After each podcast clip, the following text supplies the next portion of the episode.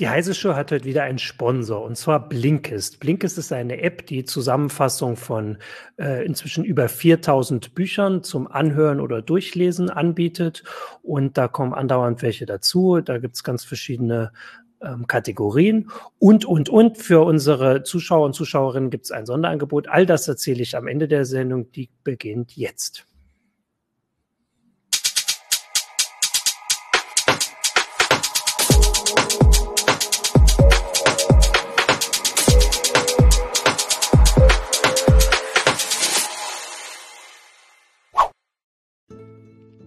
Non-Fungible Token oder NFTs sind gerade das große Ding in der IT-Welt. Und das vor allem, weil die Technik den Kunstmarkt umzukrempeln scheint.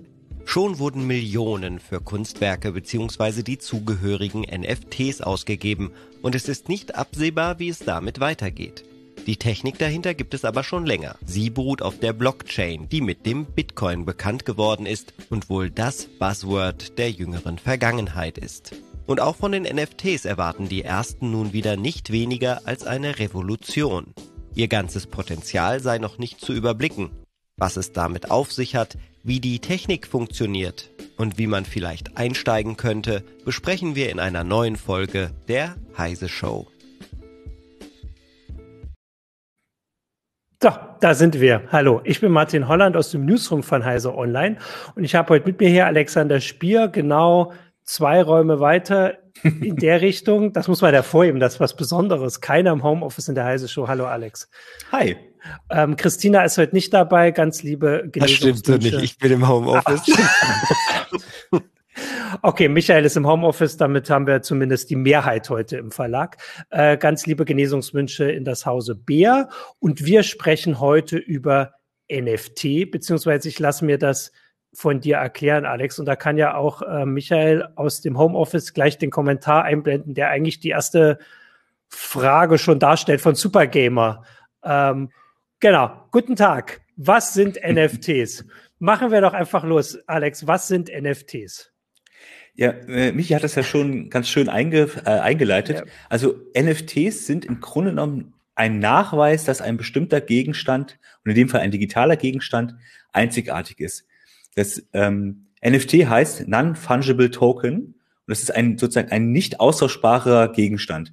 Ähm, man kann das ungefähr sagen, also ein wechselbarer Gegenstand ist zum Beispiel ein Euro. Eine Euromünze ist zum Beispiel, kann ich tauschen, kann ich gegen andere tauschen. Die Euromünze ist genauso viel wert und ich kann genau das gleiche mit anfangen. Mit einem äh, einen nicht tauschbaren Gegenstand, den kann ich nicht einfach austauschen. Also eine Mona Lisa, der gibt zwar tausende Kopien von und vielleicht auch sehr, sehr gute.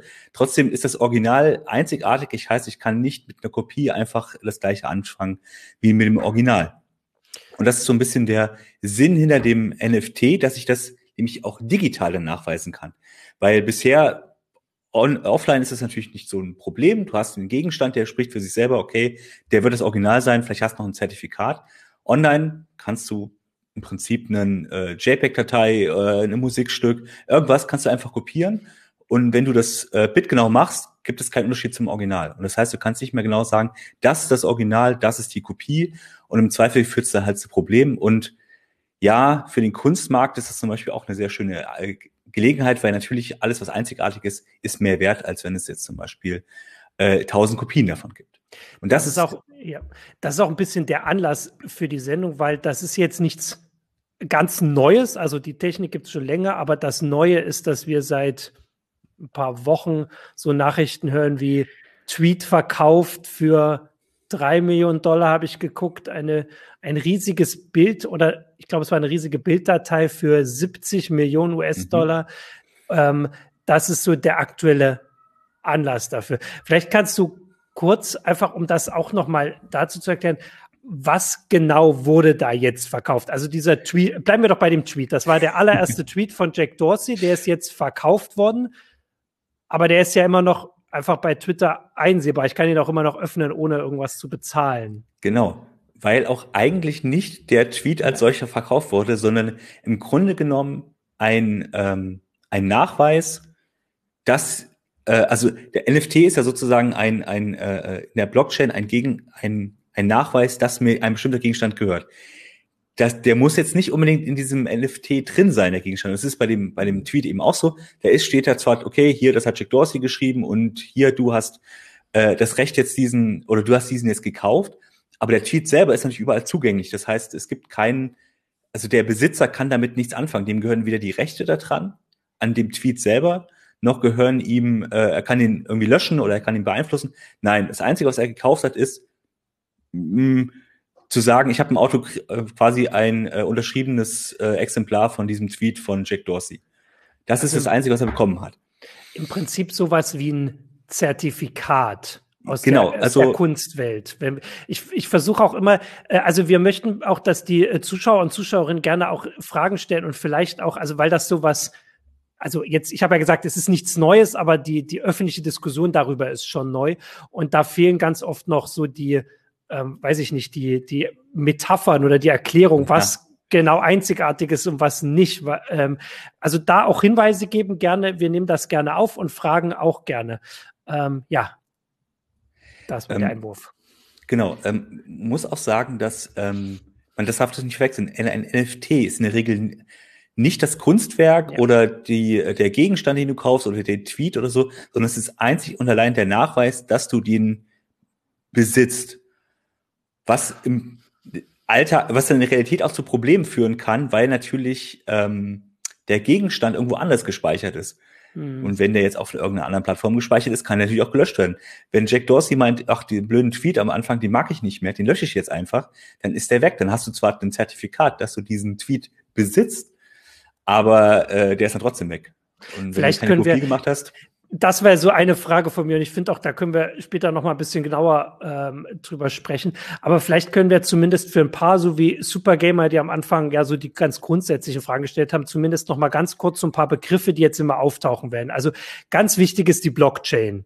Also, mhm. die, die hören wir nun andauernd. Das gibt's andauernd. Die Blockchain ist, glaube ich, andauernd CeBIT-Titel gewesen und sowas und überall äh, das Wichtige. Was ist die Blockchain? Genau, da kommt der Hinweis. Ähm, und die ist ja im Prinzip die Grundlage. Ähm, willst du kurz erklären, was, also tatsächlich jetzt nur kurz, weil wahrscheinlich könnte man über die Blockchain schon wieder eine ganze Sendung machen.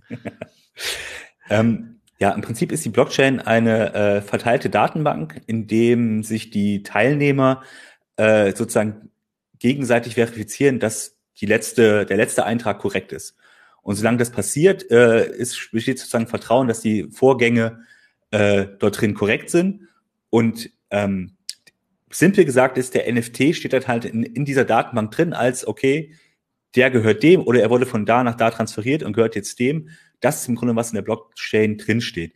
Und da die halt verifiziert wird durch tausende, Millionen von Nutzern, äh, ist sozusagen eine andere Verifikation nicht mehr, nicht mehr nötig und man weiß eben, aha, der Gegenstand dieser Bitcoin, dieses Ethereum gehört halt dem und dem. Und das ist im Grunde der Sinn dieser Blockchain. Man kann vielleicht kurz sagen, also eine Blockchain ist eine Datei, die nicht manipuliert werden kann von Einzelnen. Das ist jetzt ganz grob, weil natürlich gibt's die, äh, es gibt die Ausnahmefälle, wenn jemand eine Kontrolle darüber hat, aber gerade, dass sie so weit verbreitet ist, jeder kann sie kopieren, muss sie sogar kopieren. Das ist immer so mein Verständnis für verschiedene Sachen oder zumindest Teile, aber kann nicht zurückgehende Einträge verändern. Wie, genau, also bei einem Bild kann man das kopieren und kann Pixel ändern mit Photoshop. Und, genau. Äh, du, du, kannst letztendlich nur den neuesten Block hinzufügen. Der Rest dieser ja. Blockchain ist, ist, sozusagen fest und du kannst immer neue Blöcke hinzufügen. Äh, und da steht dann eben drin, und dieses, dieses ähm, das Meinen sozusagen dieses Blocks, das bringt A natürlich das, das Geld, das Ethereum, das Bitcoin und andererseits ist es halt die Verifikation, aha, alles klar, ähm, es wurde bestätigt, dass dieser Block okay ist. Und das, darum geht es eigentlich. Und das Besondere, weil sie halt nicht manipulierbar ist, kann man, also äh, sind sie eben einzigartig. Also das heißt, die, das ist dieses Zurückgehen. Also da ist dieser Block äh, und der ist eigentlich für das Also ich versuche das immer so zu machen, weil das ja eigentlich für was anderes geschaffen wurde. Also das war, dass man dieses, diesem Kryptogeld vertrauen kann, ohne dass man ähm, genau. eine Zentralbank braucht. Und dass man irgendjemand vertrauen muss, einfach weil es in der Datei drinne steht, äh, dieses Geld ging an den, äh, dann ist es richtig. Und dieses, diese Einzigartigkeit ist der Aspekt, der jetzt bei den NFT zum Einsatz ja, kommt. Äh, in gewisser Weise hast du recht, aber man muss dazu sagen, ja. dass ähm, beim Bitcoin ist eben, oder eben bei Ether, also der Währung von Ethereum, äh, es da um die Menge geht. Das heißt, da steht dann drin, ich habe jetzt halt 1,75 mhm. äh, Ether, hat dieser, dieses Wallet, dieses, dieser Account. Und beim NFT ist es noch ein bisschen anders, weil der NFT selber halt einzigartig ist. Das heißt, ähm, kommt wieder auf das Modell an, aber im Prinzip, einfach gesagt, ist das sozusagen die äh, einzigartige. Und die gibt es nur einmal. Es gibt also nicht mehrere, wie bei Bitcoin, gibt es dann eben tausende Millionen von Bitcoins, sondern es gibt halt nur diesen einen Token. Und der zertifiziert, dass das einzigartig ist. Die kannst du also nicht nochmal, noch nicht nochmal binden, also noch, noch mal sozusagen prägen, sondern dieser, der existiert nur ein einziges Mal.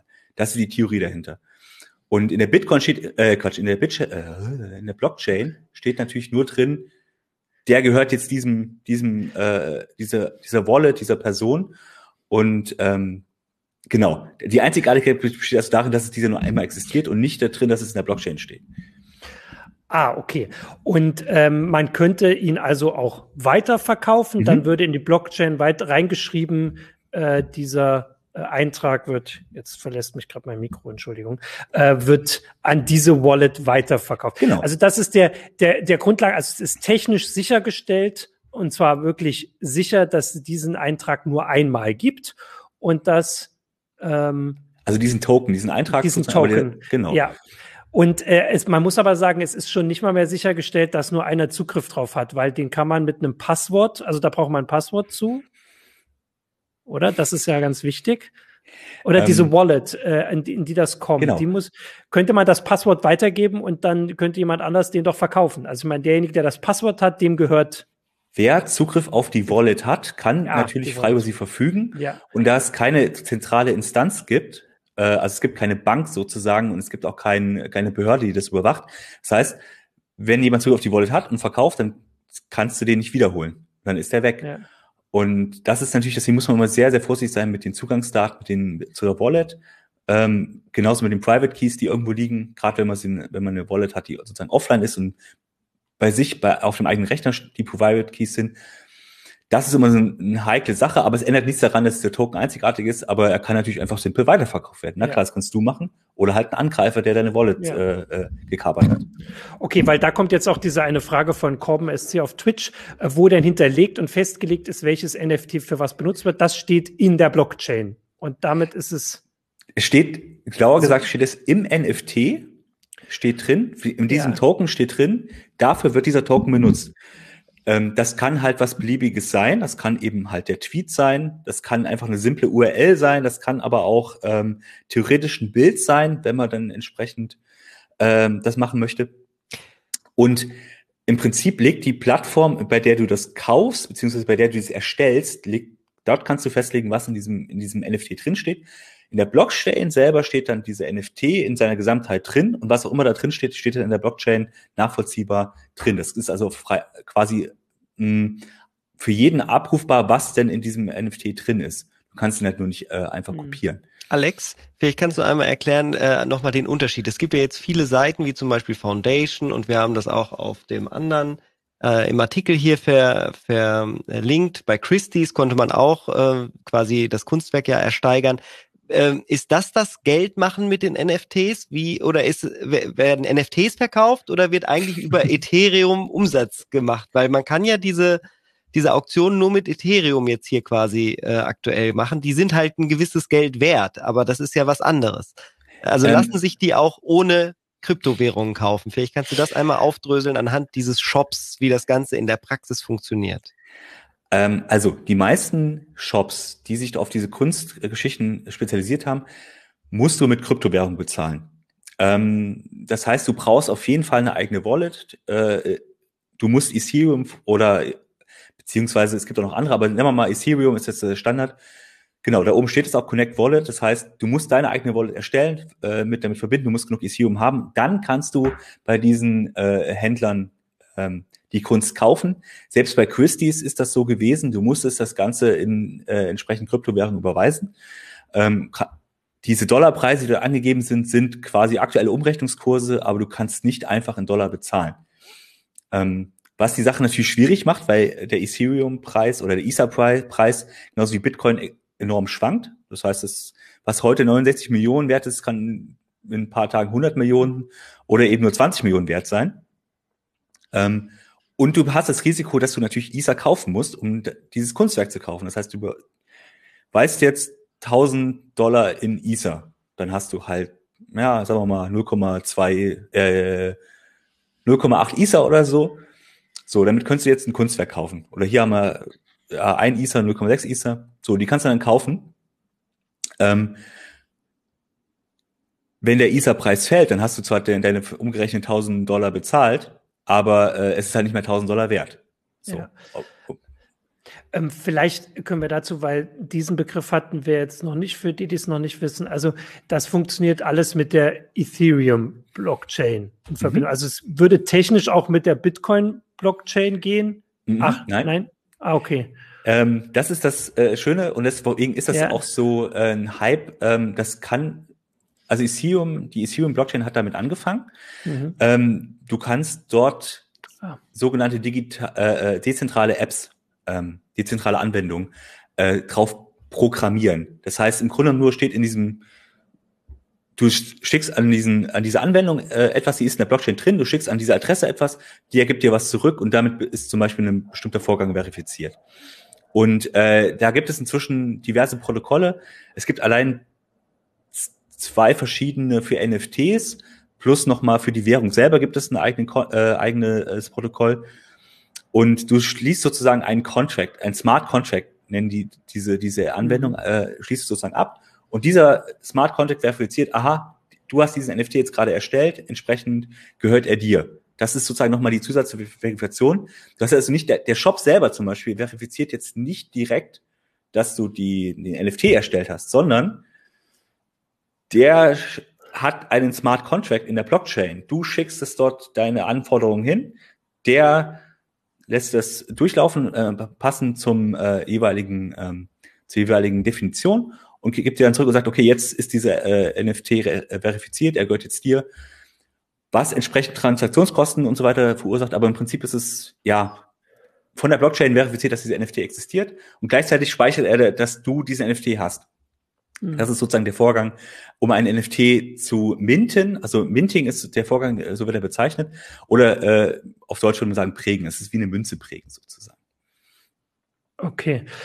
Äh, tatsächlich geht's mir jetzt so, ich hoffe, den, den Zuschauern und Zuschauerinnen geht's nicht so, dass es irgendwie alles unklarer wird als vorher. Ich dachte, ich hätte ungefähr so ein Bild davon, wie das äh, alles funktioniert. Jetzt bin ich ein bisschen irritierter. Vielleicht können wir einfach ähm, ja, weil ich zeige auch gerade, was da gemacht wird. Ich habe ja, zum Beispiel ja. einen Tweet von uns rausgeholt, den Link da gemacht. Wir könnten uns jetzt verbinden und sozusagen jetzt dieses äh, Cent Ethereum ähm, Zertifikat anbinden an unseren Tweet. Dann wäre unser Tweet auch damit einzigartig und könnte dann in, daraufhin verkauft werden. Also das ist, glaube ich, halt, das einfachste Beispiel. Weil, was halt für mich die Frage immer ist, also verkaufe ich den Link, verkaufe ich ein Zertifikat von mir, dass dieser Tweet von mir ist. Oder, also weil das, das Wichtige, das hast du ja gesagt, es ist relativ begrenzt, was man direkt in das NFT packen kann. Also vielleicht ein kurzes Gedicht zum Beispiel könnte man wahrscheinlich den Text direkt in ein NFT packen, weil man, ich glaube, du hattest es in deinem Artikel geschrieben, so ein Megabyte, sagen wir, zu bezahlbaren Preisen reinpacken kann, also direkt äh, an Daten. Also du willst eigentlich nicht mal ein Megabyte reinpacken, weil das an Transferkosten schon enorm teuer ist. Eigentlich möchtest du da drin nur ein paar Angaben haben, zum, wie es erstellt hat, wie die Rechte sind, wie, ob du es weiterverkaufen darfst, auch das kannst du festlegen. Und dann steht dann meistens entweder eine URL drin oder halt gut 160 Zeichen für den Tweet ist dann zum Beispiel auch noch eine Möglichkeit. Aber du willst halt über diese paar Zeichen Text nicht hinausgehen, weil du dann äh, schon allein für das Erstellen dieses NFTs sehr viel Geld bezahlst. Also Gut, aber wenn ich natürlich äh, denken würde, dass ich vielleicht 70 Millionen damit einnehme, wäre das vielleicht äh, genau. nicht die Hürde. Aber also Okay, könnte ich denn, aber wenn da, da ist jetzt meist ein Link drin, so habe ich das mhm. äh, verstanden, der dann auf die Informationen oder vielleicht sogar die Datei selbst verlinkt. Könnte ich diesen Link nicht mehr öfter verkaufen auf, äh, also so als NFT? Im Prinzip, wenn mir Leute dafür Geld zahlen würden, wenn sie nicht wissen, dass ich den schon mal verkauft habe.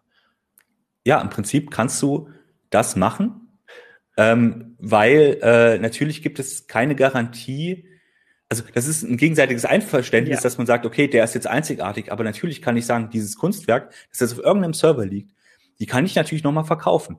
Ja. Ähm, da habe ich natürlich, wenn ich das selber als Künstler mache, sozusagen äh, beschädige ich mein eigenes Kunstwerk. Aber ähm, es gibt schon sehr viele Fälle, wo eben einfach Sachen verkauft wurden, die einem, die dem jeweiligen Ersteller nicht gehört haben. Oder die dann irgendwo verschwunden sind, weil sie bei dieser Server plötzlich nicht mehr da war. Das war das nächste Risiko, was so. ich äh, äh auch Und nachfragen wollte. Im, Im Prinzip ist es also ein äh, deswegen nutzen die meisten halt eine, Plattform wie eben äh, äh, OpenSeas oder ähm, wie hast hat mir gerade also gibt es die, genau Foundation mhm. ähm, weil die zumindest dann den Zugriff kontrollieren können. Die können eben sagen, okay, da brauchst du noch ein Passwort für diesen Zugriff, also du brauchst noch mal einen eigenen Account oder du identifizierst dich mit der Wallet, aber im Prinzip musst du dich dann noch mal authentifizieren, dass du überhaupt Zugriff drauf hast, dass es nicht einfach kopiert werden kann und nicht einfach weiterverkauft werden kann. Was aber natürlich ein bisschen dem ursprünglichen Prinzip widerspricht, dass du ja eigentlich unabhängig von irgendwelchen anderen äh, Instanzen werden willst. So, das, ja. grob gesagt, aber es zeigt ja das vielleicht nicht so. Ich finde, ähm, du kannst ja mal, äh, Michael, den, äh, den Kommentar von Corben SC noch mal einblenden, ähm, fast zusammen. Also der NFT ist der Wert an sich nicht das, was er eigentlich zertifiziert. So habe ich es jetzt auch verstanden. Das ist ähm, doch eine gute Zusammenfassung. Ja, im Prinzip schon. Ja. Ähm, weil du verkaufst nur die NFTs hin und her und das Kunstwerk, was auch immer, wie du das machst. Es gibt auch Auktionen, wo dann plötzlich ein echtes Gemälde mit über einen NFT verkauft wurde. Du hast den NFT gekauft und kriegst dann noch das Gemälde zugeschickt, weil, ja, gut. Es macht dann auch wenig Sinn. Im Prinzip ist der NFT diesen Wert, den du verkaufst, hin und her. Und dann muss eben sichergestellt sein, dass was mit diesem NFT verknüpft ist, ähm, auch zugänglich ist. Aber ich du verkaufst, du verschickst sozusagen nicht das Gemälde. Ja, Mach äh, jetzt ist hier das Sparkling-Ding. Das ist nämlich ein altes Meme. Und was mich daran fasziniert hat, das ist halt eigentlich, äh, also wie oft könnte man jetzt ja so ein Werk nochmal leicht editieren und dann wieder neu verkaufen, äh, um einen ähnlich hohen Wert zu haben. Also diese sozusagen Remaster-Geschichte ist damit doch total konträr zu dem, was es eigentlich machen soll. Also man kann ja an jedes Remaster wieder einen neuen NFT quasi anhängen. Genau.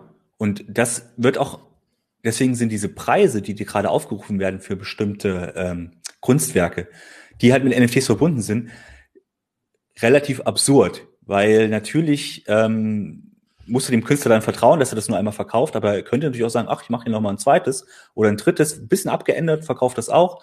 Und äh, je mehr, ja, es klingt wie eine Geldmacherei und in gewisser Weise ist das auch so, weil einfach Leute bereit sind, sehr, sehr viel Geld reinzustecken in eine Sache, die ähm, einfach noch nicht vollständig, also die selbst ja. wir noch nicht vollständig verstehen, was das für Implikationen hat, aber wo auch unklar ist, was denn eigentlich äh, copyright-mäßig läuft, wie, wie kann ich denn das Kunstwerk einklagen, wenn das plötzlich vom Server verschwunden ist? Mhm. Wo kriege ich das her? Oder wenn ich mir das runtergeladen habe auf meine Festplatte, was mache ich denn damit? Kann ich das einfach kopieren oder äh, verkaufe ich dann einfach den NFT weiter und behalte das Kunstwerk?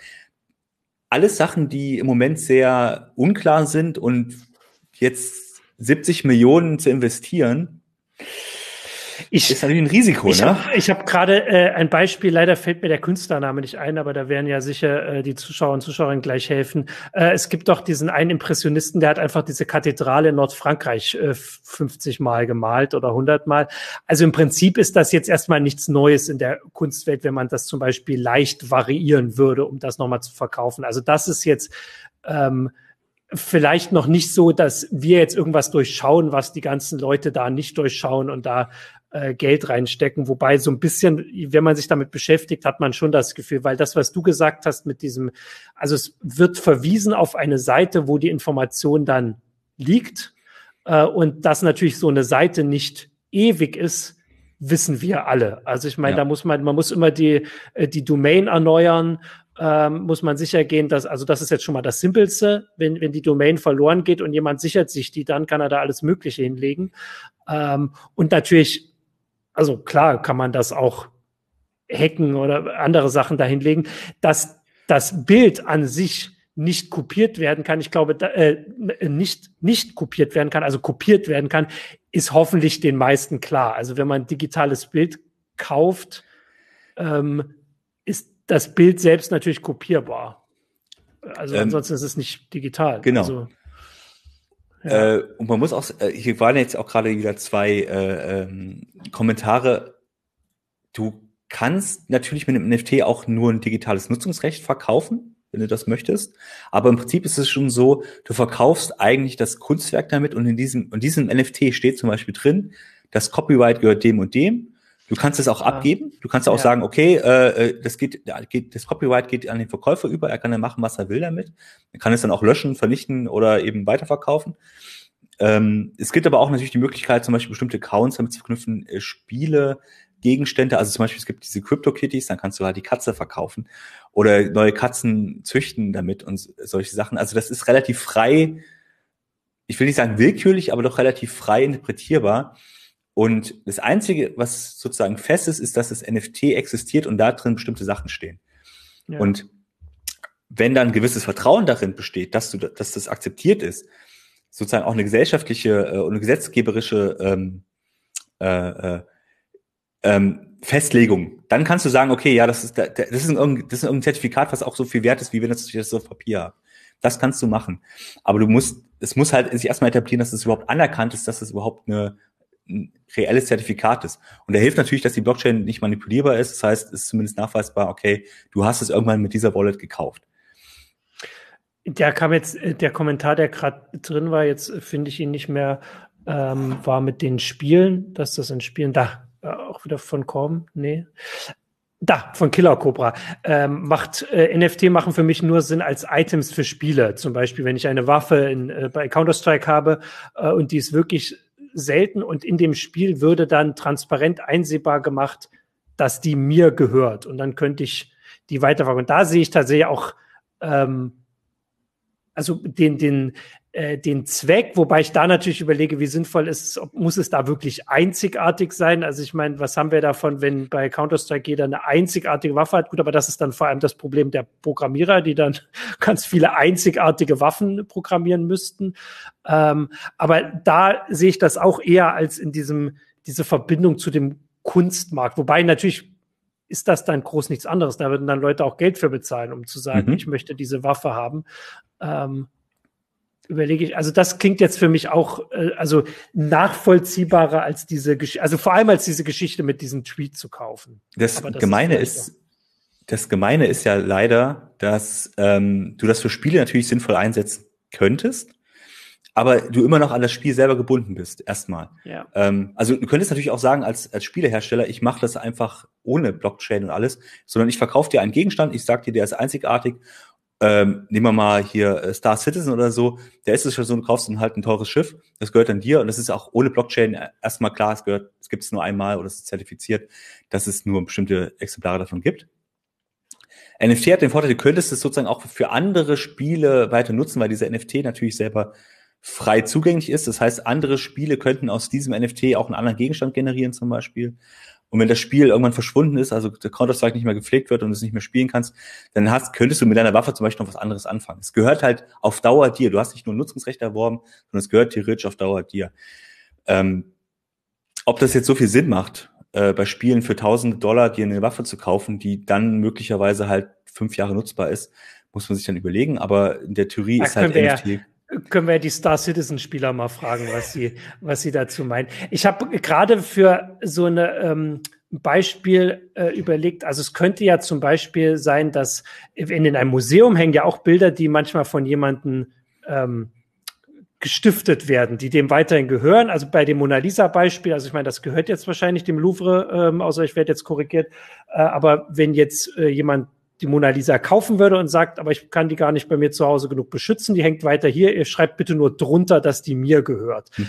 Das wäre quasi das, was man mit NFTs digital machen könnte. Ähm, das Einzige ist, dass man, wenn das wenn man das digital machen würde auf einer Internetseite mit einer digitalen Reproduktion von der Mona Lisa, hieße das eben nicht, dass man nicht auf irgendeiner anderen Seite die, die gleiche Bilddatei finden würde. Aber auf dieser Seite, also weiß ich nicht, ähm, weiß ich nicht, bei Google Museum oder sowas, wo man da durchläuft, da könnte das dann zum Beispiel sein. Und da heißt es dann, dass das Versprechen mehr heißt, ich kann an bestimmten Stellen deutlich machen, dass es mir gehört, genau. äh, aber nicht dieses, ähm, also ich kann nicht Kopien unterbinden. Das ist nicht, äh, das ist nicht der Sinn von NFTs. Wenn ich da kurz einmal einhaken ja. kann, äh, damit es nicht durcheinander geht. Ähm, ja. Das Besondere ist ja, deswegen habe ich das auch gerade eingeblendet, ähm, was Next Goddess gesagt hat, es geht um den dezentralisierten Prozess. Ich brauche also nicht mehr Valve, um zu sagen, diese Waffe gehört mir. Also Valve als Macher von Counter-Strike. Genau das gleiche war ja auch beim Finanzmarkt die Idee dahinter. Ich brauche oder ich will keine großen Banken mehr haben, um Transfer von geldähnlichem Mittel zu haben. Ähm, und das ist hier dann ja auch wieder gegeben. Das war genau das, wo ich überlege, das ist aber schwierig, weil all das, was wir jetzt beschrieben haben, das war mir gerade dann entfallen bei meinem komplizierten Beispiel. Ich brauche ja trotzdem diese andere Plattform, der ich vertraue, dass sie das anzeigt. Außer jeder kennt sich mit den Wallets alles so gut aus und kann das immer nachgucken. Aber es ist ja, also bei dem Spiel hatten wir, da muss halt CSGO das implementieren oder die Museumsseite. Das Schöne bei den Spielgeschichten ist, dass du halt diesen Gegenstand, also der ist, ähm, das ist halt nur über ein paar Parameter sozusagen festgelegt. Das heißt, du brauchst jetzt nicht äh, irgendwie einen besonders aufwendigen Grafik oder so, sondern das interpretiert das Spiel dann selber. Ähm, du hast also den Vorteil, ähm, du kannst relativ schnell solche Sachen erstellen. Du hast den Smart Con dieser Smart Contract, der diese Sachen erstellt, der ist auf ewig in der Blockchain drin. Das heißt, du kannst immer neue Sachen hinschicken, kriegst immer neue Gegenstände raus, je nachdem, wie der halt definiert ist. Das heißt, der ist immer auf immer verfügbar. Du kannst immer neue Waffen prägen oder so oder kaufen, wer auch immer diesen Zugriff auf dieses Smart Contract hat, ihn erstellt hat. Bei der Kunst ist das ein bisschen anders, weil du natürlich damit sozusagen Gegenstände verknüpfst, die außerhalb dieser Blockchain liegen. Und da wird es dann halt schwierig, mit dem, wie, setzt, wie setzt du deine Nutzungsrechte durch, dein Copyright und so weiter, weil natürlich, wie gesagt, auch da hast du das Problem der digitalen Kopie. Nun ist es einfacher nachzuweisen, als wenn du jetzt gar kein Zertifikat hättest. Also wenn der gute äh, Beeple, wie er heißt, äh, seine 5000 Bilder, die hat er eh online stehen. Wenn er jemanden, jemanden das gleiche Bild nochmal erstellt, dann kannst du eben als NFT-Besitzer sagen, hey, aber hier, ich habe doch hier den Nachweis, das gehört doch schon mir. Aber du kannst jetzt nicht verhindern, dass das irgendjemand anders äh, anzeigt und nutzt das wird dann schon wieder schwierig. Also das heißt, der Spieleentwickler könnte zum Beispiel in so ein NFT reinschreiben, äh, Martin Holland gehört eine Waffe, die macht 125 Schaden. Äh, und das sagen wir hiermit. Und im Spiel können vielleicht andere Leute auch so eine Waffe haben, aber ich wäre der Einzige, der offiziell sagen kann, ich habe die vom Hersteller und diese einzige Waffe mit diesen Parametern. Das war das, was du gesagt hast. Genau, das könnte man genau. reinschreiben. Du kannst. Ah, okay. Mhm. Und dafür würden Leute natürlich Geld bezahlen, zu sagen, ich habe offiziell die einzige Waffe, die vom, von Valve jetzt in dem Fall signiert ist, als äh, die macht 125 Schaden. Und hat einen Goldrand dann oder so. Und hat genau. einen Goldrand. Okay, gut, da kommen wir der Geschichte jetzt, glaube ich, ein ähm, bisschen näher.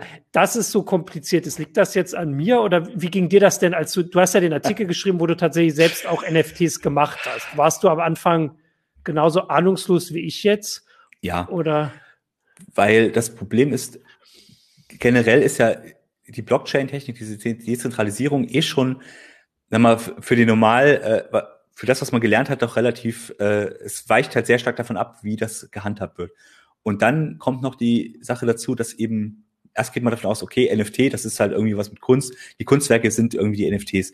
Nee, ist nicht so. Das sind halt, äh, das, da geht, dass es eben diese Plattform gibt, dass du diese NFTs sozusagen auch selber erstmal erstellen musst über äh, diese Plattform, dass du nicht einfach sagen kannst, ja hier, ich habe ein Kunstwerk und jetzt schiebe ich das auf die Plattform rauf, sondern ähm, dass du eben erstmal eine Wallet brauchst. Das ist, also ähm, der Einstieg ist schon relativ komplex, gerade wenn man verhindern will, dass man ähm, sozusagen entweder über den Tisch gezogen wird oder einfach aus eigener Verwirrtheit irgendwas falsch macht und Geld verliert oder ähm, also es kann halt passieren, dass ich äh, Ether äh, kaufe da kommen schon mal ein Haufen Gebühren dazu. Mhm. Und dann möchte ich mir diesen, den NFT minden, also prägen. Ich möchte meinen eigenen NFT prägen.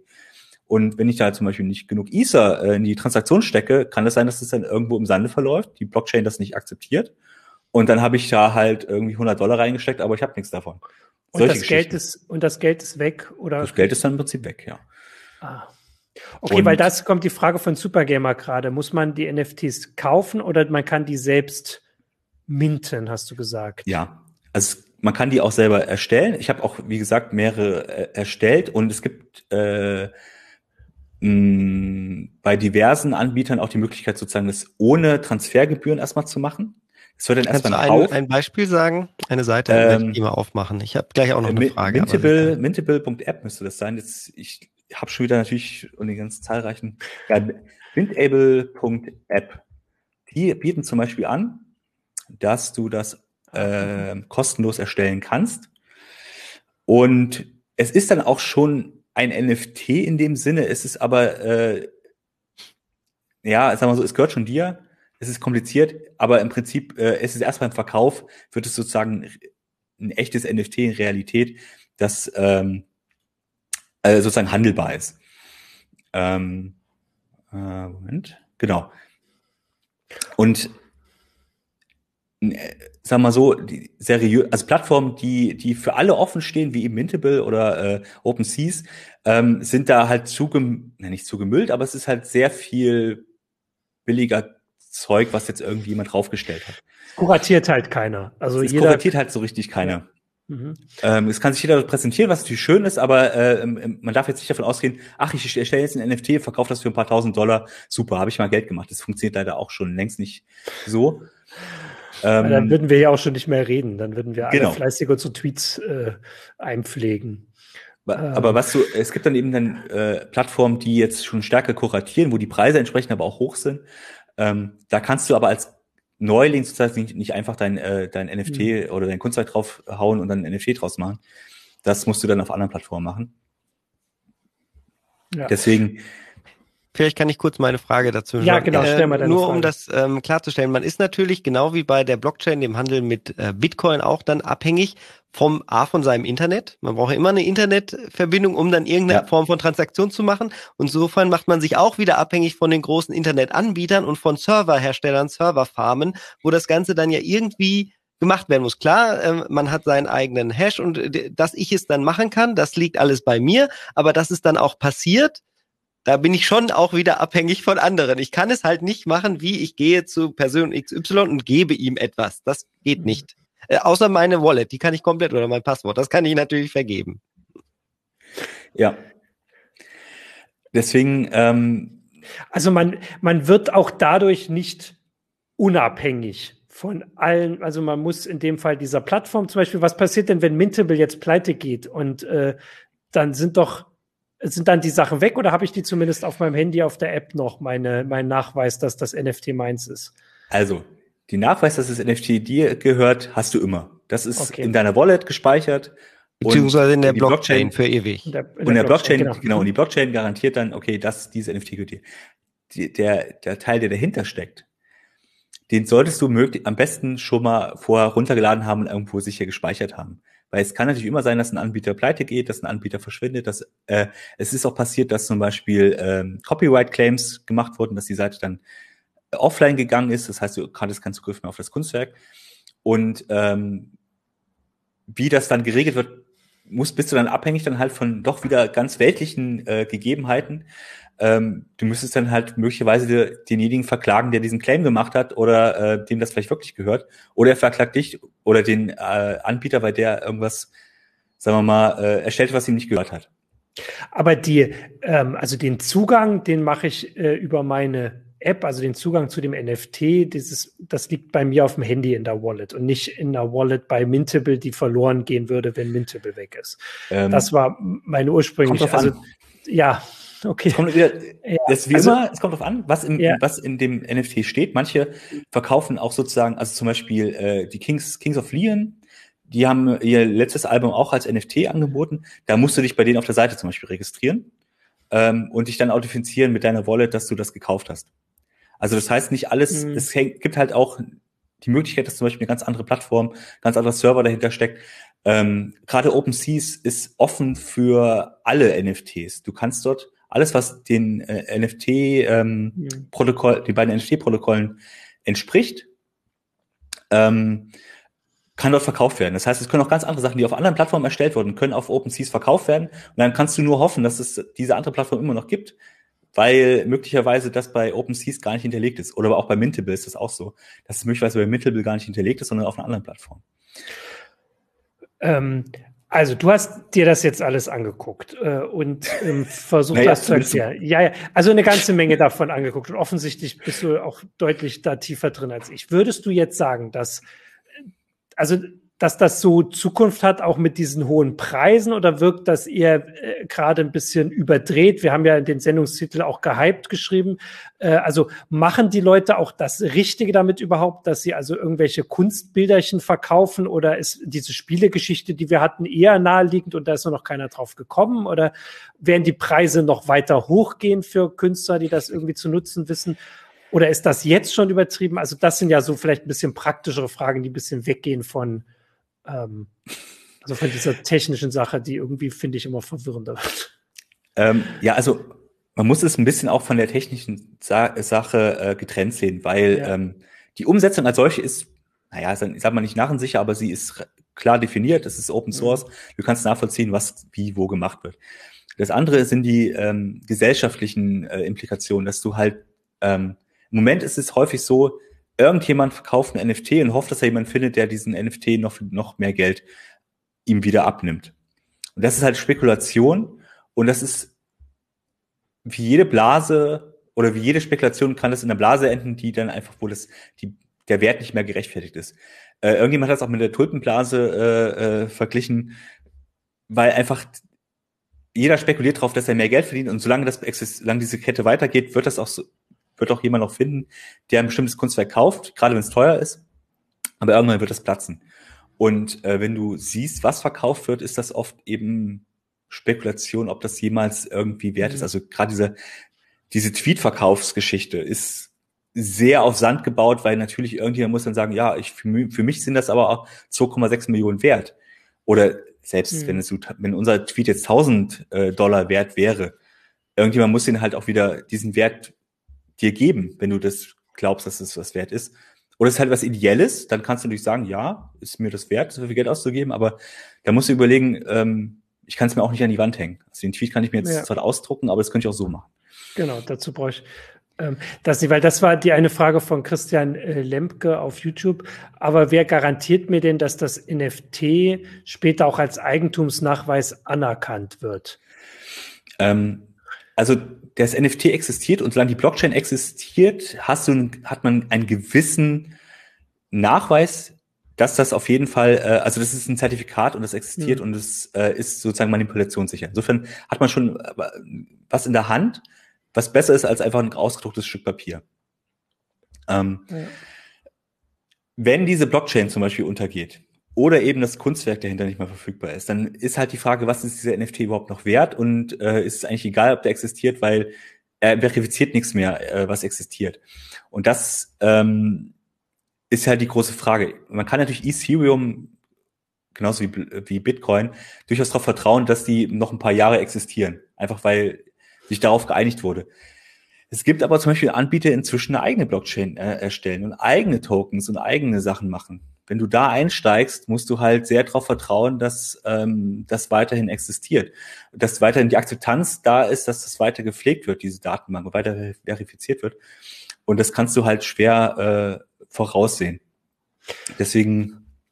Also ich, ich finde auch immer, dass das äh, an dieser Technik hängt. Also zum Beispiel Jack Dorsey könnte doch auch seinen Tweet auf eine andere Weise noch verkaufen, also ja. jetzt nicht als NFT, sondern einfach so. Und wenn dann später vor Gericht, also erstens merkt man schon, wie, wie, ja, schon hirnrissig das doch eigentlich ist, weil, also wer wird denn später, wie sollte sowas vor Gericht, also vor Gericht ja, kommen, vor Gericht dass jemand sagt, doch ganz klar äh, nachvollziehbar. Diese Blockchain ist sogar viel sicherer als jede Quittung, die du kriegen ja, kannst. Ja, aber also erstens, was sollte das Gericht entscheiden? Also wir können dieses Eigentumsrecht schwer ähm, ähm, also irgendwie durchsetzen. Aber was ich meine ist, dass wenn Jack Dorsey das jetzt den den Tweet zum Beispiel einfach woanders verkauft, im Laden und dann macht er eine Rechnung und schreibt drunter, ich habe diesen Tweet verkauft mit was, was Gerichte kennen. Also ne, Richter kennt das irgendwo eine Rechnung oder bei einem, bei einem, äh, bei Sotheby's oder sowas würde ich auch denken, dass die Richter im Zweifelsfall dann mhm. sagen, dass eine käme. Das meine ich. Also es ist jetzt, also man ist darauf angewiesen, dass zum Beispiel Jack Dorsey den Tweet nicht nochmal verkauft. So. Ähm, Wieso? Eigentlich nicht. Im, im, Im, Endeffekt ist es ja diese Jack Dorsey-Aktion ein, ein äh, Clou gewesen, A, um die Kryptowährung weiter zu stärken, um und ja. äh, es wurde ja verkauft, um einen guten Zweck zu dienen. Das ist ja quasi, das hat man damit unterstützt mit dem Kauf. Das war nur ein, eine Verkleidung des Ganzen. Ähm, was jetzt wirklich mit den NFTs wird und was die in zehn Jahren wert sind oder wofür sie dann benutzt werden, ist vollkommen egal. Das kann, glaube ich, keiner, äh, nicht egal, ist vollkommen ungewiss. Das kann keiner von uns jetzt sagen. Genauso wie wir vor zehn Jahren vielleicht dachten, der Bitcoin wird irgendwann mal ausgedrückt und ich kann damit mir einen Snickers kaufen oder was auch immer. Das ist ja auch nicht passiert und trotzdem ist er jetzt das zigfache Wert von dem, was er vorher mal war. Ja, aber ich, also ich bin immer noch bei dieser Frage von, ähm, ähm, Christian Lemke war das, ne? Ähm, wie man das mit diesem Eigentums, also man müsste erst mal überlegen, wie sollte sowas überhaupt zu einem Rechtsstreit führen? Also wer streitet sich um das Eigentumsrecht an einem Tweet? Erstmal, wer hätten wir vor NFTs, würden wir diese Frage überhaupt nicht stellen. Also wer hat das Eigentumsrecht an, also der, der das Passwort hat im Zweifelsfall, ne? So, der den, an den ändern kann eigentlich, man Tweet nicht. Man kann ihn löschen. Eigentlich Twitter. Weil Twitter räumt sich ja. ja das Recht ein, diesen Tweet ah zu benutzen und weiterzuverwenden. Du hast doch einen gewissen Anteil daran, aber äh, Twitter sagt ja, das gehört ja uns. Äh, oder die Inhalte, die postest, können wir weiterverwenden. Also ich finde, äh, vielleicht kann ich das so zusammenfassen, die, die Frage, die sich da stellt, ist nicht nur die, wer erkennt den Eigentumsnachweis an, sondern da stellen sich schon noch ein paar andere, die einfach inhärent mit diesem digitalen äh, einhergehen. Also jetzt in dem Fall den Tweet, der nie damals dafür geplant war, als NFT verkauft zu werden. Also bei einem Spiel zum Beispiel, bei einer Sp Waffe in, in, in Counter-Strike ist das vielleicht anders, wenn man das hinzufügt. Vielleicht bin ich auch wirklich nicht fantasievoll genug. Vielleicht, also werde ich Nein, deswegen ich glaub, du hängst, äh, und das ja, ja, ich falsch verstehen, hängst äh, ja. noch in den traditionellen Denkweisen. Und das ist ja auch das ganz Normale, ja. äh, wenn man in diese neuen Gefilde quasi vortritt. Es ist ja gerade der Sinn, das nicht mehr zu machen, sondern sich sein eigenes System zu schaffen, weil man eben nicht mehr gucken möchte, gehört das jetzt Twitter, gehört das jetzt Valve, Verstehst du, dass man will direkt vom Creator eine Sache äh, schaffen, um es weiterzugeben? Ja, ja, ich, also ich verstehe diese ganzen. Das sind jetzt alles nur Beispiele, die da jetzt gerade passieren. Ich verstehe Beispiel, aber dieses Beispiel, also der Tweet ist ja tatsächlich ein, ein, also das ist eine Sache, das ist wahrscheinlich eine URL, die in dem NFT drinne steht. Nicht. Und dass es von Jack Dorsey ist. Selbst das muss man aber vertrauen, dass, dass er diese Wallet hat. Also er könnte die auch verlieren. Also der, der das verkauft hat. Was steht in dem NFT drin? Da steht drin dieser, die Tweet-URL. Genau, steht die Tweet-URL ja. drin, steht nochmal der, der Tweet-Text selber drin und das ist halt, äh, wenn ich mich nicht alles täusche, man kann das einsehen, wobei natürlich die, die Send-Plattform wieder eine andere, äh, andere Tokenform benutzt, die nicht einfach kompatibel ist mit äh, den äh, klassischen Ethereum-Tokens. Das wird, das ist halt auch nochmal eine Sache. Aber im Prinzip kannst du reingucken, was da drin steht. Das ist nicht viel. Äh, und da steht halt drin, okay, Jack Dorsey hat gesagt, ja, das ist okay. Alex? Und das ist der Tweet. Ja. Kannst du vielleicht noch einmal, ich, äh, sorry, wenn ich dich jetzt so ähm, hervorhebe, aber vielleicht kannst du es erklären, weil ich könnte es nicht ganz. Warum äh, wird dafür Ethereum genutzt? Primär, es können ja noch andere Kryptowährungen benutzt werden, aber nicht Bitcoin zum Beispiel, das hat doch was mit der Komplexität und wie die Währungen erstellt werden zu tun. Vielleicht kannst du das noch einmal für alle erklären. Also, ähm, im Prinzip ist Bitcoin und Ethereum sind Blockchains. Das ist erstmal die Grundlage. Aber Ethereum hat von Anfang an ähm, die Möglichkeit geschaffen, dass du in diese Blockchain ähm, sogenannte dezentrale Anwendung oder Smart Contracts reinschreibst. Und äh, diese Smart Contracts unterstützt Bitcoin eben überhaupt nicht. Du kannst da zwar auch bestimmte, sag mal so, selbstdefinierte Sachen machen, aber bei Ethereum ist es klar definiert, was kannst du dort reinschreiben, wie funktioniert es, was kommst du am Ende dabei raus. Mhm. Und ähm, die ähm, NFT-Geschichten sind gestartet mit den Crypto-Kitties. Also, ähm, weil einfach jemand ge äh, gesagt Wenn hat, okay, das wir brauchen, in den Geschichtsbüchern später ja. steht, das wird der Hammer. Und der Entwickler, die Entwickler haben gesagt, okay, wir brauchen einfach irgendwas, womit das sozusagen nachweist, dass es einzigartig ist. Und was passiert, wenn du mit diesem Smart Contract interagierst? Und das wurde dann halt irgendwann in ein, äh, in ein fertiges Protokoll gegossen, an das das andere genauso benutzen können. Und im Prinzip ist das halt vor allem auch für der Ethereum Blockchain möglich. Äh, Bitcoin Cash versucht es zum Beispiel auch zu machen. Es gibt auch noch Flow heißt die, glaube ich. Es gibt noch ein paar andere Blockchains, die das auch machen wollen. Aber äh, der Haupt, weil das schon eben schon seit mehreren Jahren Eigentlich möglich ist. Fast alle gerade, die es technisch äh, Natürlich, äh, von der Komplexität machen können, versuchen das gerade, weil es halt gerade der heiße Scheiß ist. Deswegen rennen alle dahinterher. Und du musst natürlich bei, bei, bei äh, Bitcoin müsstest du einen harten Fork machen und das sozusagen entsprechend anpassen. Das ist natürlich bei Bitcoin eher ungewünscht. Bei äh, Ethereum und anderen Blockchains ist das eher möglich, weil die, äh, naja, sagen wir mal so, ähm, bei den Kle kleineren ist es sowieso klar, weil die sowieso noch nicht so Verbreitung gefunden haben und Ethereum ist darauf angelegt, dass sie sich auch regelmäßig erneuern. Und das in dem Fall halt auch passiert, dass du, dass du nicht nur ein NFT-Protokoll hast oder eine, eine ähm, äh, Richtlinie, sondern auch noch inzwischen mehrere, die halt dann die ich, mir fällt die Nummer jetzt nicht ein, aber mit der kannst du dann eben noch verschiedene andere Formen von NFTs erstellen, dass du zum Beispiel einen NFT erstellst, der aber mehrere Gegenstände beinhalten kann. Dass mhm. du eben sagst, okay, hier, du, tausend Schwerter, kein Problem, aber die tausend Schwerter sind einzigartig, die gibt es dann nicht nochmal in einer anderen mhm. Form, sondern, aber davon gibt es halt tausend oder so. Das kannst du dann auch festlegen. Worüber ähm, ich mir jetzt schon Gedanken mache, ist ja auch der Schlüssel. Der wird ja, ist ja nicht unendlich komplex. Also mein, äh, mein Passwort für mein Bit, meine Bitcoin-Wallet zum Beispiel hat eine gewisse Länge und äh, wenn die Computing Power immer größer wird, immer besser wird, werden ja irgendwann solche Sachen angreifbar, weil man diese Passwörter halt knacken kann. Ähm, das ist bei Ethereum jetzt eine, ein bisschen komplexere Geschichte, aber es ist alles eigentlich beschränkt oder begrenzt darauf, bis es knackbar wird. Und dann muss sich diese Blockchain halt weiterentwickelt haben oder nicht. Und wer bleibt da dran? Äh, und sozusagen wieder ein Level weiter gedacht. Wir machen uns dann nämlich abhängig von den Leuten, die in der Lage sind, diese Passwörter und die Blockchain weiterzuentwickeln, um das Ganze sicher zu halten. Das darf man nicht vergessen. und das wollte ich noch gesagt haben. Und jetzt verabschiede ich mich für heute. nein, nein, wir müssen da bleiben. Ähm, willst du da was sagen zu?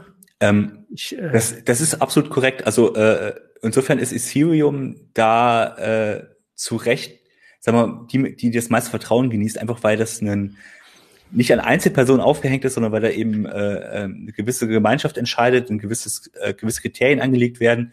Auch da gibt es Streit, auch da gibt es dann Frage, in welche Richtung das dann geht, aber zumindest ist die Theorie, dass dort äh, das transparent Open Source mäßig äh, äh jeder nachvollziehen kann, was warum entschieden wurde und äh, wie du es benutzt.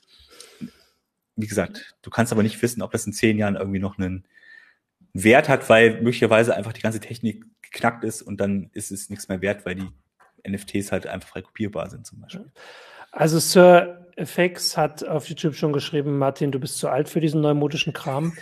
äh, und ich äh, möchte natürlich gern widersprechen, aber irgendwie kann ich es nicht. Und deswegen, aber wir, wir sind jetzt auch schon bei 50 Minuten. Vielleicht kannst du, also Vielleicht kannst du mir das erklären. Zumindest habe ich heute nicht hier ganz so viel erzählt. Das wird ja auch manchmal kritisiert. Heute habe ich mir erzählen lassen und bin am Ende der Sendung wirklich verwirrter als vorher. Ähm, über, also ist es jetzt zu hoch? Also ich komme mir gerade so vor, als würde ich hier ähm, sehen, dass das größtenteils nicht das erfüllt, was versprochen wird, äh, und andere sehen das nicht. Oder bin ich jetzt eher der der Dumme, der einfach nicht sieht, dass er dumm ist? Ähm, also, weil ich habe, also ich verstehe da diese Sachen auch mit dieser mit diesen digitalen Spielen und so, aber für mich wirkt es halt tatsächlich so wie, also das, äh, das Dummheit passt einfach nicht zu digital. Gehört. Nee, mit Dummheit hat das nichts zu tun. Martin, das ist eine äh, Einstellungssache und eine Lebenssache. Das hat was mit, äh, mit konservativen Werten zu ja, tun und wie hoch man die äh, setzt für sich. Es gibt Leute, die wollen halt immer etwas anders probieren, neu probieren, vor allen Dingen auch technologisch probieren. Deswegen ist es ja auch für uns so relevant. Das ist ein großer technologischer Input, der dafür vonnöten ist. Und diejenigen, die sich jetzt dafür interessieren und faszinieren, die denken, auf eine Art sehr langfristig, aber auch gleichzeitig sehr kurzfristig. Und es ist sehr finanziell natürlich getrieben. Und der Finanzmarkt ist äh, halt immer besonders äh, offen für solche Dinge, damit er im Fluss bleibt. Denn Geld, das liegen bleibt, das wissen wir ja alle, ähm, das ist totes Geld. Und man muss auch sagen, dass ähm, die NFT, äh, die, der ganze Handel damit einfach noch schrecklich unreglementiert ist. Was natürlich der Sinn dahinter ist, das soll unreglementiert sein, das soll äh, äh, äh, dezentral sein, aber dadurch bist du als Einzelnutzer darauf angewiesen, dass du ganz genau verstehst, was du tust. Weil sonst, wenn das Geld weg ist, ist es weg. Du hast keine Möglichkeit, das wiederzuholen. Selbst wenn du betrogen wirst, hast du oft ist die Möglichkeit, dem sozusagen hinzu, äh, nachzugehen, nicht immer gegeben. Und das ist, glaube ich, das Risiko alleine. Äh, oder erstmal, du musst erstmal alles verstehen, dann musst du dann danach handeln und dann hoffen, dass das die, die, die Geld, der Geldfluss, der damit verbunden ist, auch noch erhalten bleibt, wenn du wirklich damit spekulieren willst, das ist sehr viel zu verdauen und sehr viel äh, zu akzeptieren, dass es erstmal so ist, wie es ist. Und von daher sehe ich, äh, habe ich auch selber beim Schreiben gemerkt, ja, ich habe es dann irgendwann technisch so halbwegs verstanden. Also ich weiß, worum es geht, aber ich würde jetzt nicht sagen, dass ich der Experte bin und jetzt mich traue, da schön Spekulationen mit mehreren tausend, zehntausend Dollar zu machen, weil ich denke, damit kann ich Geld verdienen. Weil das sehe seh ich nicht im Moment. Also mir geht's jetzt auch gar nicht darum, dass ich denke, da wird irgendwie zu viel Geld bezahlt. Die, die das bezahlen, die haben das schon und die bezahlen wahrscheinlich für Sachen, die ich noch quatschiger finde, mehr Geld. Also das ist jetzt gar nicht das Ding. Ich habe das Gefühl, und zumindest wird ja hier mir auch in den Kommentaren so ein bisschen Mut gemacht, dass die Leute, die das Geld ausgeben, nicht das bekommen, was sie denken, was sie bekommen. Ja. Das habe ich so, äh, das wäre so mein Gefühl. Also das, weil es halt einfach, es, am Ende ist dahinter trotzdem was Digitales. Wir haben diese Schwierigkeit mit den URLs schon gesagt. Also ich meine, da wissen wir einfach technisch, dass das irgendwie ähm, begrenzt ist, wenn das irgendwo drauf verweist und was nicht in dem NFT steht, auch nicht durch den NFT geschützt ist. So vielleicht so ausgedrückt. Also was nicht direkt drin steht, also in dem NFT steht halt jetzt drin, dort findest du alle Informationen dazu. Und wenn dieses dort manipuliert wird, kann der NFT daran nichts ändern. Es das gibt, vielleicht so. Es gibt Möglichkeiten, das sagen wir mal halbwegs sicher zu gestalten, aber mhm. die sind nicht verbreitet. Ne? Ah, okay. Ähm, also äh, das, das, ich im Artikel bin ich auch kurz darauf eingegangen, aber äh, dieses auch die Inhalte sozusagen dezentral zu verteilen, dass sie sozusagen garantiert erhalten bleiben. Mhm. Das äh, ist in den Anfangsschuhen, aber du musst dann überlegen, dass natürlich der, der Daten, das Datenvolumen unfassbar viel größer ist, wenn da Millionen von Leuten ihre äh, Grafiken, Videos, Musik reinknallen. Ähm, deswegen äh, ist genau das Problem. Du hast einfach keinen sicheren Platz, wo das auf ewig erhalten bleibt. Der NFT bleibt ewig erhalten, sondern die Blockchain ist aber nicht das, was sozusagen die, die NFTs garantieren. Und das ist, glaube ich, wo, wie du es richtig sagst, die viele, wenn nicht sogar die Mehrheit, die jetzt in die NFTs investiert, weiß nicht genau, was sie damit bekommen. Die wissen, das ist, hat einen gewissen Wert und diesen Wert kann ich steigern oder ich kann ihn auch verlieren, aber ähm, was dahinter ist, musst du vielleicht auch nicht verstehen, aber zumindest ist es äh, im Moment ratsam, dass du zumindest einen gewissen Vorstellung hast, was das eigentlich ist und wohin es denn läuft. Ja.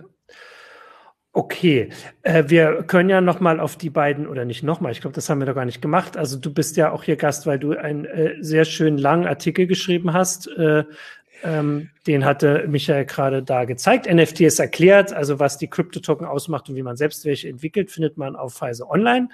Ähm, wir haben auch noch einen Artikel. Ähm, da weiß ich den Titel gerade nicht, das ist auch eine Erklärung von, NF also, äh, von NFTs, ähm, war auch von diesem Wochenende, glaube ich. Der ist auch verlinkt unter der Meldung. Ähm, ansonsten hoffe ich, dass zumindest alle Zuschauer und Zuschauerinnen jetzt in der Sendung ein bisschen mehr darüber wissen, bevor sie ihre Millionen investieren. Ähm, aber vielleicht ja zumindest jetzt die, die Chance sehen, ihre eigenen ähm, Kunstwerke per NFT zu versilbern sage ich mal, oder verethern. Ähm, genau, was NFT-Tokens sind und was man damit auch jenseits des Hypes anfangen kann. Wobei ich dazu sagen muss, wir waren ja auch in der Redaktion noch nicht so ganz sicher. Eigentlich ist NFT-Token ja doppelt gemoppelt, weil das NFT steht mhm. für Non-Fungible Token. Token wäre das dann. Also eigentlich sind das was NFT sind. Aber damit wir das mit den Token noch ein bisschen deutlich haben, steht das da drinne. Ähm, ja, also ich würde jetzt, ich glaube, man merkt das schon so ein bisschen jetzt erstmal zum Schluss kommen. Wir werden das ja weiter beobachten. Ich verweise jetzt auch nochmal auf die lebhafte ähm, Debatte, die es vor der Sendung schon auf unserem Discord-Kanal gab. Da bin ich jetzt gar nicht drauf eingegangen. Der ist aber auch ein bisschen noch so Richtung Bitcoin abgedriftet. Und ich sehe, wir müssen wahrscheinlich auch nochmal eine Sendung, also zu Bitcoin einfach machen, Kryptowährung, Bitcoin und sowas, weil das hat natürlich hier in dem Fall jetzt peripher was damit zu tun, genau, Michael zeigt es gerade, äh, aber ist ja trotzdem auch wichtig, weil so ein paar Aspekte da eben auch dazu gehören. Ähm, vielleicht kannst du mir noch die eine Frage, die ich in der, ähm, in der Meldung hatte, beantworten. Was bedeutet das denn für Ethereum? E für Ethereum. Wenn das jetzt durch die Decke geht und alle NFTs machen, ist, ist das ein Problem für, für die Ether, weil die dann weniger Platz für ihr Geld haben oder ist das darauf angelegt, dass da so viel anderes Zeug passiert in der Blockchain? Ähm, das ist eine sehr gute Frage, weil die Transferrate sozusagen oder die Zahl an Transaktionen, die im einen Block Platz findet, ist beschränkt, genauso wie die Zeit in, also es, es kann nicht unendlich verkürzt werden. Es mhm. gibt einen gewissen Zeitraum, in dem ein Block äh, gem, äh, gemeint wird. Und insofern gibt es eine ganz klare Beschränkung an, wie viele Transfers äh, pro Minute sozusagen möglich sind. Und wenn natürlich jetzt sehr viele NFTs erstellt werden, sehr viel Geld hin und her mhm. fließt, dann hast du natürlich auch viele Transaktionen. Und dann äh, kommt die, Bit, äh, kommt die äh, Blockchain an ihre Grenzen, was du jetzt schon sehr, sehr stark merkst, nämlich weil die Transferpreise enorm gestiegen sind. Ähm, du bezahlst halt inzwischen wesentlich mehr dafür, wenn du jetzt äh, deine Ether von einer Wallet zur anderen sozusagen transferieren willst, bezahlst du schon sehr viel dafür. Genauso das Minden von NFTs kostet auch schon sehr viel Geld. Du bezahlst halt teilweise, äh, oder nicht teilweise, bezahlst du 60 bis 100 Dollar, wenn du nur ein NFT erstellen willst. Da hast du noch kein Geld damit verdient, da hast du noch nichts. Du bezahlst nur dafür, dass es als NFT erstellt wird. Und das ist halt eine Folge von diesem Hype rund um äh, Ethereum. Ähm, und das wird sich auch in Zukunft nicht völlig äh, verändern. Es gibt, die arbeiten an Möglichkeiten, aber die wollen auch, dass nicht jeder Quatsch in diese Blockchain reinkommt. Deswegen ist es durchaus gewollt, dass es teuer ist oder dass es einen gewissen Preis verlangt. Und deswegen wird sich das auch nicht so schnell ändern. Ähm, aber im Zweifel wird es halt immer teurer und dann eben Sachen, die sich nicht lohnen. Also, dass jeder seinen NFT dort reinstellt, wird schon dadurch verhindert, dass es eben 100 Dollar kostet. Und das ist auch durchaus Absicht so. Ja. Ähm, okay, vielleicht dann jetzt doch, weil die Frage jetzt von Corben gerade noch kommt. Also bei äh, Ethereum, wie energieaufwendig ist das Minden? Also hat das die gleichen Probleme wie vom Bitcoin, dass einfach so viel Stromverbrauch ist? Oder? Nee. Ähm, weil äh, das Minden sozusagen nur heißt, äh, ich habe, ich rufe den Smart Contract auf und der sagt, okay, das ist jetzt ein äh, NFT und äh, das ist mit der Wallet verbunden. Das heißt, das sind zwei, drei, von mir aus auch vier Aktionen oder Transaktionen ähm, in einer Serie von ein paar Millionen. Und okay. ähm, von daher ist sozusagen ich als Einzelner verbrauche nicht sehr viel Energie beim Minden. Das Problem ist nur, wenn natürlich als alle machen, wenn das ein Hype drumherum entsteht, dass natürlich dann der Energiebedarf natürlich steigt, beziehungsweise ähm, der Energiebedarf gar nicht mal so sehr steigt, weil natürlich äh, die Blockchain so oder so weitergeführt wird, ohne dass ich jetzt was reinschreibe oder nicht. Aber natürlich, je mehr Transaktionen anfallen, desto mehr wird diese Blockchain dann äh, reingeschrieben. Entsprechend wird auch mehr, äh, werden mehr Rechner angeschlossen, versucht mehr Geld damit zu meinen. Das ist eher das Problem und nicht das Minden als solche, dass ich das sozusagen reinschreibe. Das kostet jetzt nicht so viel Energie. Das ist eher das Gesamtkonstrukt, was dann okay. darunter leidet und mehr Energie verbraucht. Okay, für mich lauter Gegenargumente gegen NFTs. Also ich werde meine Tweets nicht verkaufen. Ihr könnt sie alle weiter angucken. Äh, deine auch, Alex. Ich kann aber drauf bieten und wenn du, wenn du es anmachst, Ach ja, dann kriegst du Geld. Das ist das Schöne. Ach so. Na gut, also wer, wer, mir was bietet, dann äh, lasse ich mich vielleicht nochmal überzeugen für meine Tweets. Ähm, das gilt auch, Alexander ist auch auf Twitter, Michael ist auch auf Twitter, haben wir in der Meldung verlinkt. Und ansonsten danke dir, Alex, für die Erklärung. Kam jetzt hier auch vorher schon Danke äh, aus der ähm, Zuschauerschaft. Ähm, ich denke, das äh, werden wir vielleicht noch mal aufgreifen, weil wie gesagt, ich muss mir das noch mal erklären lassen. Und solange wir hier nicht zum Mittag im Verlag sitzen können, machen wir das vielleicht irgendwann mal wieder als heiße Show. Äh, aber erstmal danke dafür. Ich wünsche jetzt allen ähm, frohe Ostern ähm, dass das Wetter so bleibt. Man sieht ja ein bisschen, dass hier die Sonne scheint. Und Genau, warum bin ich jetzt irgendwie so ein bisschen unscharf? Ich möchte nämlich jetzt noch was zum Sponsor erzählen. Direkt, Michael weist mich darauf hin. Äh, der Sponsor ist heute wieder Blinkist, äh, hat die heiße Show gesponsert. Das ist eine App, die Zusammenfassung von inzwischen mehr als 4000 ähm, Büchern als, ähm, also zum Anhören oder zum Durchlesen liefert. Das sind die sogenannten Blinks. Da kommen jeden Monat ungefähr 40 dazu. Das sind Sachbücher vor allem, ähm, Wissenschaft, pra äh, praktische Artikel, so Tipps und Tricks, einfach so Lebenshilfe, äh, ganz verschiedene Sachen, die man vielleicht wissen will, aber wo man nicht äh, fünf Stunden investieren will, sondern nur das Wichtige herausholen möchte. Das gibt's alles auf Blinkist. Und ich gucke nach für unsere äh, Zuschauer und Zuschauerinnen gibt es unter blinkist.de slash heise show die Möglichkeit, das ähm, ja, äh, Premium-Abo vergünstigt zu bekommen. Ich gucke noch nach, nicht, dass ich hier da was falsches. Ah, das, ihr könnt das, ähm, also gibt es 25% Rabatt auf das Jahresabo Blinkist Premium. Man kann das sieben Tage äh, ausgiebig kostenlos testen. Das war der Sponsor Blinkist B-L-I-N-K-I-S-T. Und damit endet die heiße Show. Frohe Ostern und bis zur nächsten Woche. Ciao. Ciao. Da.